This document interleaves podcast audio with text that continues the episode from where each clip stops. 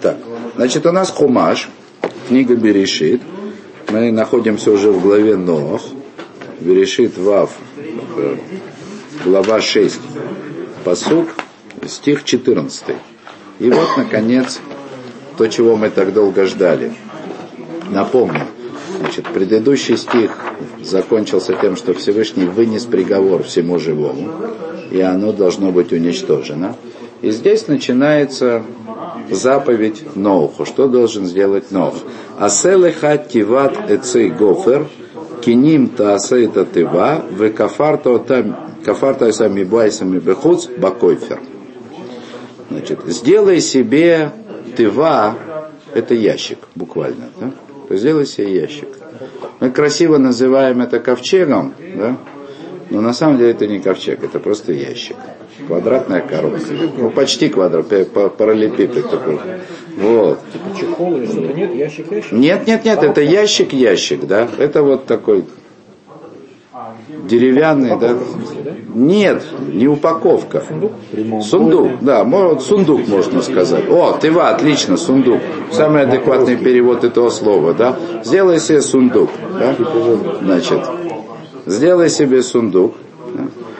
Отцей гофер из э, деревьев гофер. Значит, что это такое? Большинство комментаторов говорят просто кедрус разновидность эрис, ну, в смысле кедра ливанского, да, не кедровой сибирской сосны. Да? Вот.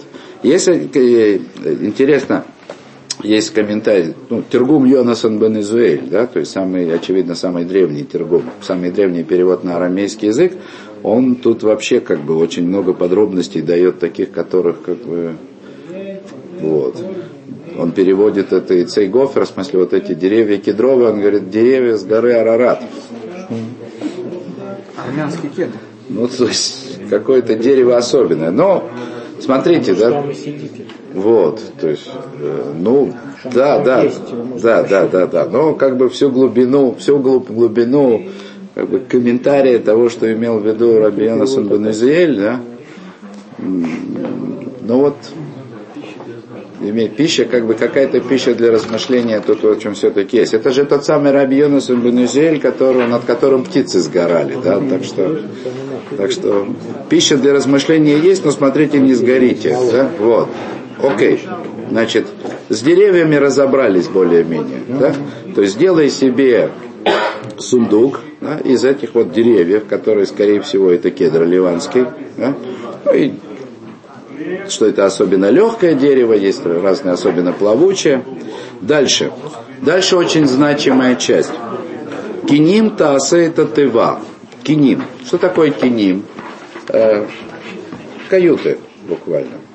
Можно было бы подумать так, что Всевышний как бы заповедал Ноху построить этот плавучий сундук, да, как Титаник такой, Перебор, множество отсеток с переборкой. Да, конечно, для того, чтобы сделать э, каюты, нужны переборки, но смысл не, не в переборках. Смысл в том, что там должны быть отдельные места, и, э,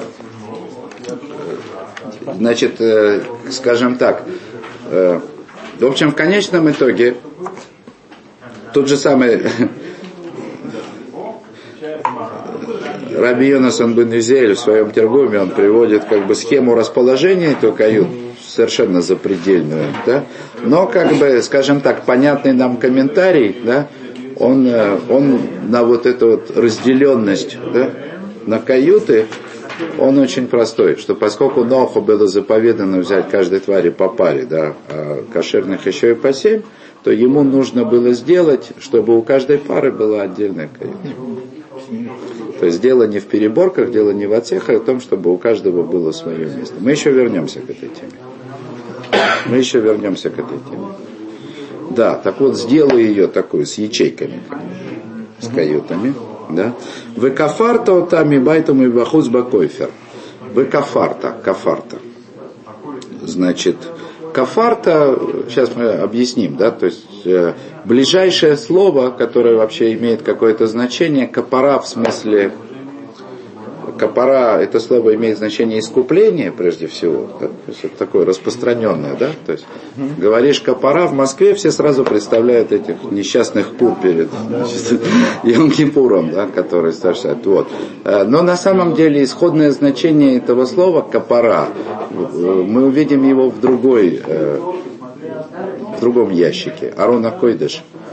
У него была капойрос, крышка, то, что его покрывает.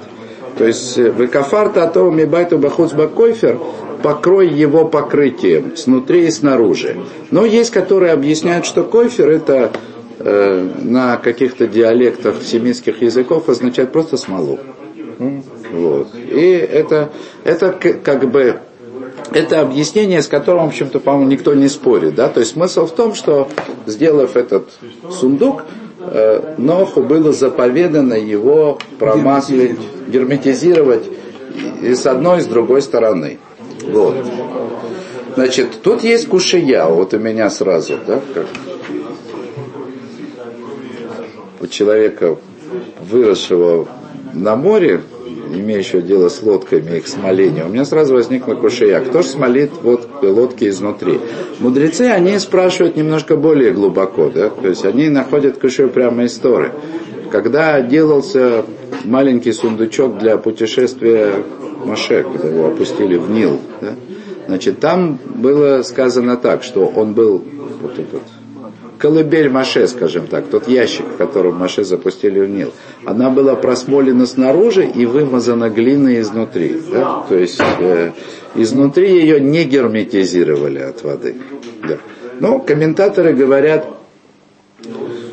э, подчеркнуть разницу между Маше и Ноохом что Маше, ему был сделано, сделана была Маше такая тыва, то есть вот такой ящик, который изнутри, там где был Маше, не вонял, как снаружи. Вот такой как бы намек. Вот. Я хочу развить этот комментарий немножко, и мне кажется, что он очень в тему. Да? То есть все-таки вот исходя из этого из той кушей, которая у меня с самого начала была. Смолить изнутри не надо, бессмысленно. Ну вот если только что специально сделать, чтобы воняло, просто бессмысленно. Изнутри смолят только танкеры, ну если они деревянные. То есть, когда я хочу не пустить воду снаружи внутрь, я смолю снаружи, по законам по законам этого мира. Если я хочу не пустить изнутри наружу, я должен это смолить изнутри. О. И вот здесь мы увидим разницу между Маше и Нохом. Праведность Маше спасла не только Маше, а спасла весь мир тоже вместе с ним. То есть Маше, с одной стороны, когда он был спасен от влияния Египта, он был защищен от внешнего влияния, он был защищен. Но мир не был отгорожен от влияния Маше. То есть внешнего влияния на Маше не было. А препятствия влиянию Маше на весь мир тоже э, значит, не было препятствий. Маше мог влиять. То есть это, это как бы аллегория того, что Маше не только сам был спасен, но он спас своей заслугой весь мир. Теперь то, что спас Нох, ограничилось размерами самого ковчега, вот этого сундука. То есть сохранилось только то, что было внутри ковчега. Только это. Вот это смола. Да? То есть все, что находилось снаружи, все было уничтожено. Увидим еще сегодня комментарий, который О, это же аллегория, это заповедь. Да? То есть какая разница вообще, какие размеры были, да? Тут это спрашивают, да? Зачем Всевышний так точно дает размеры, как это именно делать, где смолить, что смолить? Он же может спасти как угодно. Хочешь по воздуху летай. Ну, то есть, Всевышнему-то какая проблема спасти? Тем более, что приводят, да, что если бы Всевышний захотел, то мог бы просто дать им возможность порхать в воздухе. Ну, как написано про седьмое тысячелетие. Будет что-то похожее на потоп. Да? Седьмое тысячелетие мир разрушен. Спра... Ну, так говорит Агада. Спрашивает, спрашивает это же самое года. Что же будет с праведником? Всевышний сделает им крылья и будет, будут плавать. То же самое Всевышний мог бы сделать и для Ноха. Сделал бы крылья, и все бы летали. Или плавали на воде. Ну, то есть, как, какая проблема? Нет. Именно так. То есть это было сделано в форме вот такой вот заповеди, да, что весь мир разрушен.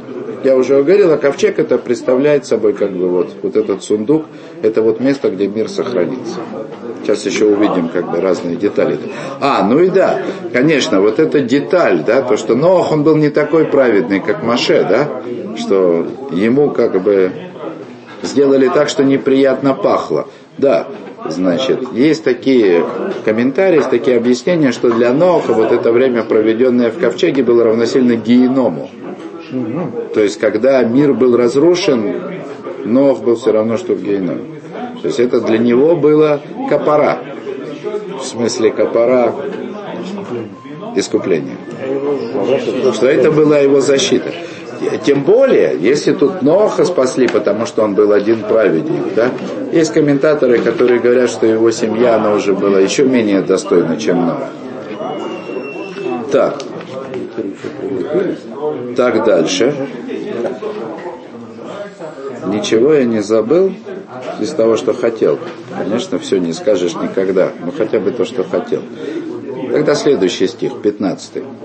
Везе шерта сеута, значит, и вот так вот ты ее сделаешь. Значит, шлош тама орех, 300 локтей, три сотни локтей длина от Ива, то есть этого сундука.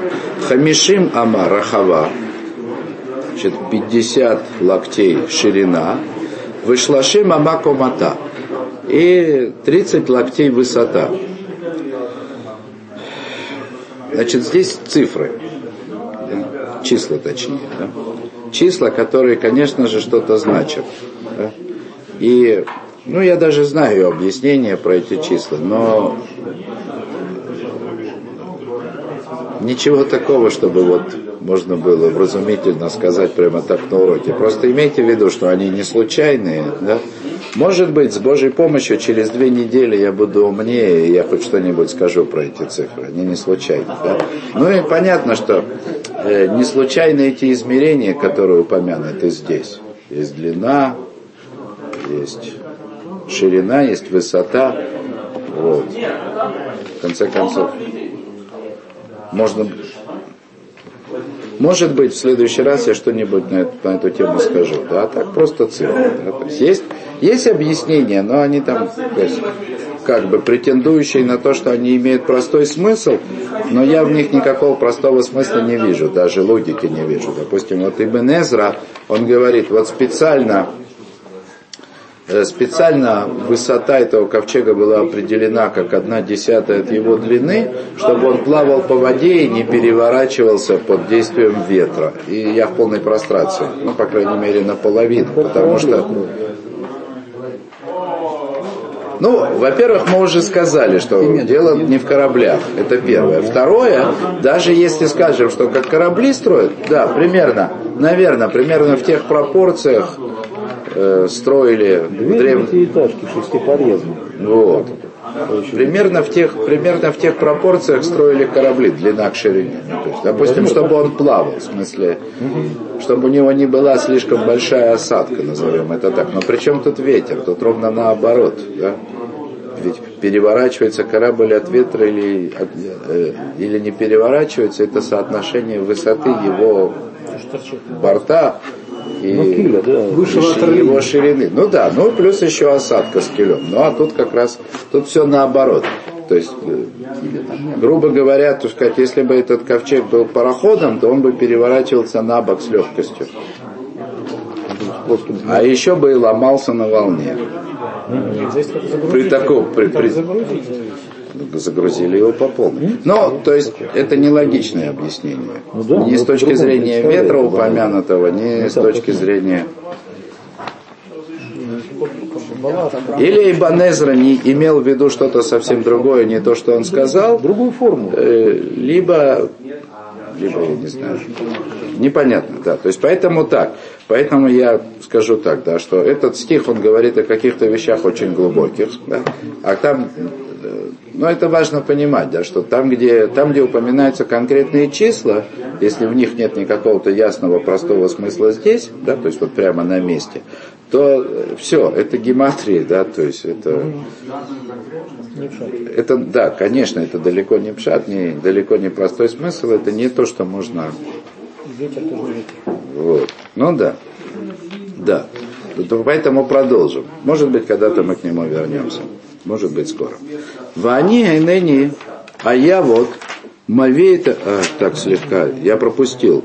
Вот, конечно, я извиняюсь. Следующий, вот, вот, вот, вот, вот.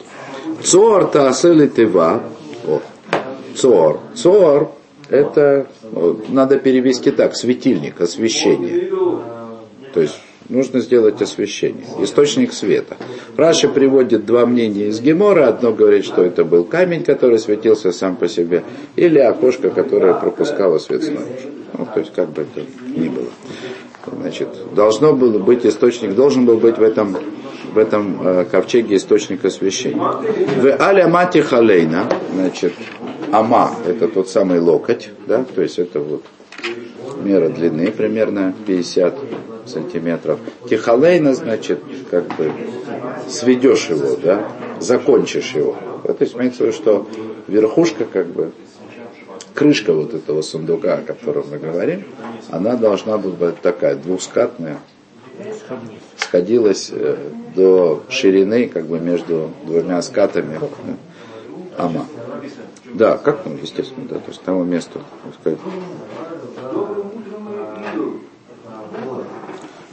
милимала, да, то есть до амы как бы сведи ее да, наверху. У пета хатива бецеда тасим, и вход э, в его в этот сундук сбоку сделаешь. Тахтиим шнаем вышлаша тасе. Тахтиим это как что, что находится под. Типа как подвалы сделаешь, второй и третий. В смысле, сделаешь нижние палубы, вторую и третью шлиши, э, шниим вы шлишим, вторые и третьи, да? То есть что? Значит, этот самый ковчег, да, он был не только разделенный как бы по горизонтальной плоскости на разные койоты, он был разделен на три этажа. Да? Значит, тут у нас есть три вещи, да, то есть сейчас, чтобы ничего не забыть, что знаем, что не знаем, что понятно, что непонятно. Значит, есть светильник, с крышей, которая сходится к этому светильнику. И есть вход, который сбоку, про который говорят по-простому, чтобы дождь туда не заливал, но сами понимаете.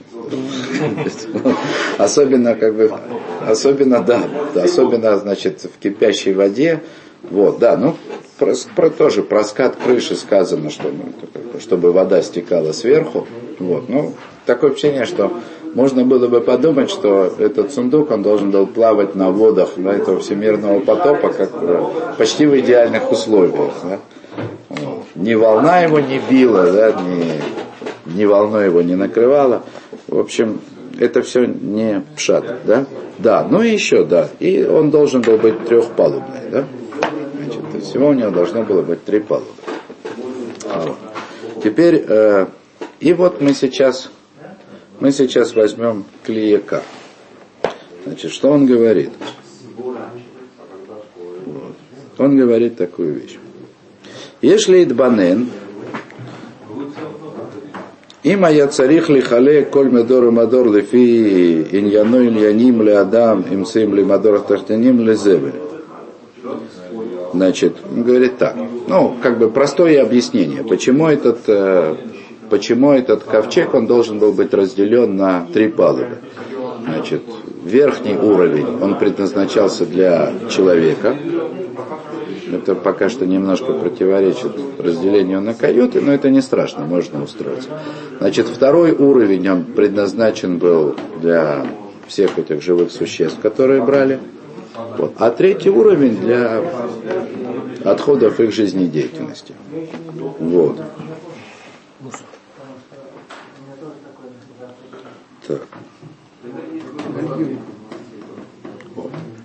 И дальше, дальше, дальше продолжает Кли Якар, и он говорит такую вещь. Вырамаскан шаюш лаша штахин элю бедимайон кош лаша уламот. В общем, э, Кли Якар говорит так. В принципе, для того, чтобы разделить между людьми и животными, не обязательно было бы делить по горизонтальному уровню.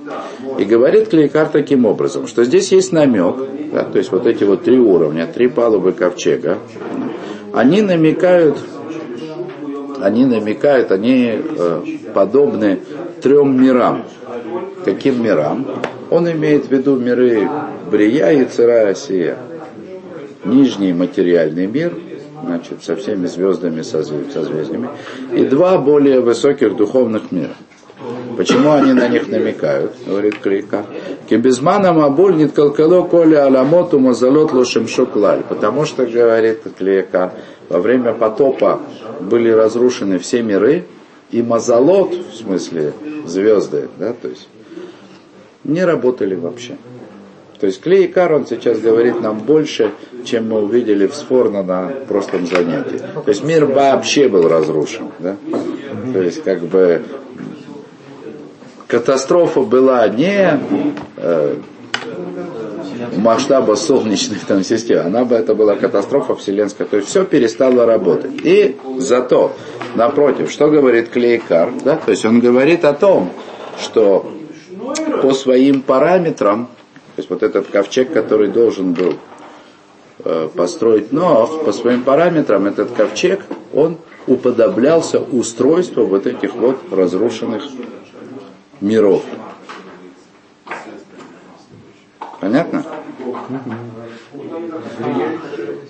Три уровня, то есть это все равно, что три мира. Да? Дальше. Дальше он говорит так. А то, что написано в Алямате Халейна Милимала и к одному, значит, ты сведешь это, да? К одному локтю сведешь это наверху. Лефизе аягак млималя рак рохев амай хату амот валех наркив. Он просто объясняет, как это выглядело, да? Значит, два этих ската, да? Сейчас, секундочку. Ремес, Ширакгу из Барах и Хад Бетахлит Ахдут, это намек на то, что только он единый, единственен в абсолютном единстве. Да? То есть что говорит? То есть вот это вот сведение как бы крыши этого ковчега да, да, к одному только локтю наверху, это намекает, что есть у этого мира только один источник существования – Создатель единый абсолютным единством. И только Он един по-настоящему. А все, что ниже Него, уже, так сказать, приобретает множество, то есть многообразие, появляется длина, ширина, высота, так сказать, все эти вещи. Они, конечно же, соответствуют трем этим мирам, Брия, Цара, Осия. Да? То есть есть как бы э, множественность миров, которая в конечном итоге сводится к как бы в своем происхождении сводится к единому Всевышнему. И там наверху, вот в этом единственном лакте, который остался, там и есть светильник. Да, то есть фактически Клеекар объясняет, как само устройство ковчега говорило о том, что все сотворенные миры были разрушены до, до того самого качества, о котором мы сегодня говорили на уроке по Дат Твунот. Да? до Малхота, до Шхины, до самого источника существования нижних, до божественности самой. Понятно? То есть вот этот вот ковчег, да, это было то, что Всевышний создал вместо, как бы, или заповедал Ноху создать вместо его присутствия, не как модель, а как замену разрушенным мирам. На флешку записал. Да не... Это и был весь мир. Конечно. Была флешка. Это и был весь мир. Потом из этого все, так сказать, разошлось. Да, и здесь оставим пока рыб без рыб, как говорится, нормально. Значит, и вот здесь, здесь сейчас мы поймем это каютное устройство теперь. Ну, в смысле, каюты, каюты, как говорят комментаторы. Хотя Клейкар этого вроде бы не объясняет, я этого не заметил, да, но мы здесь уже сами догадаемся. Помните, Рамхаль очень много раз говорит, да, что на каждое создание есть особенное влияние Всевышнего. Каждое создание в этом мире, каждое животное, там, растение, все что угодно. Но уж каждое животное это точно. Оно всем своим видом намекает, так сказать, на некий аспект, некий раздел влияния Всевышнего. Правильно?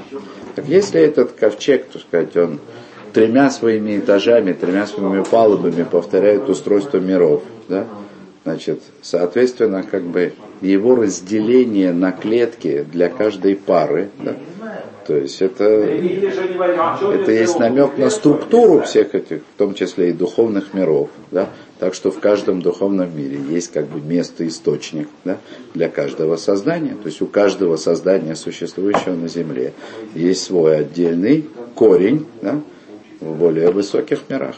Вот, в общем, об этом тут и сказано. Да, то есть весь этот ковчег, его можно было бы назвать с натяжкой моделью, но это не модель. Да? То есть это вот то, что осталось от мира, там, где сохранился как бы мир. Это, скорее это напоминает, скорее это нужно уподобить зерну, которое от старого мира, которое было брошено, так сказать, в, почву нового. То, на этом остановимся. А, я забыл одну вещь. Секунду. Секунду. Самое главное.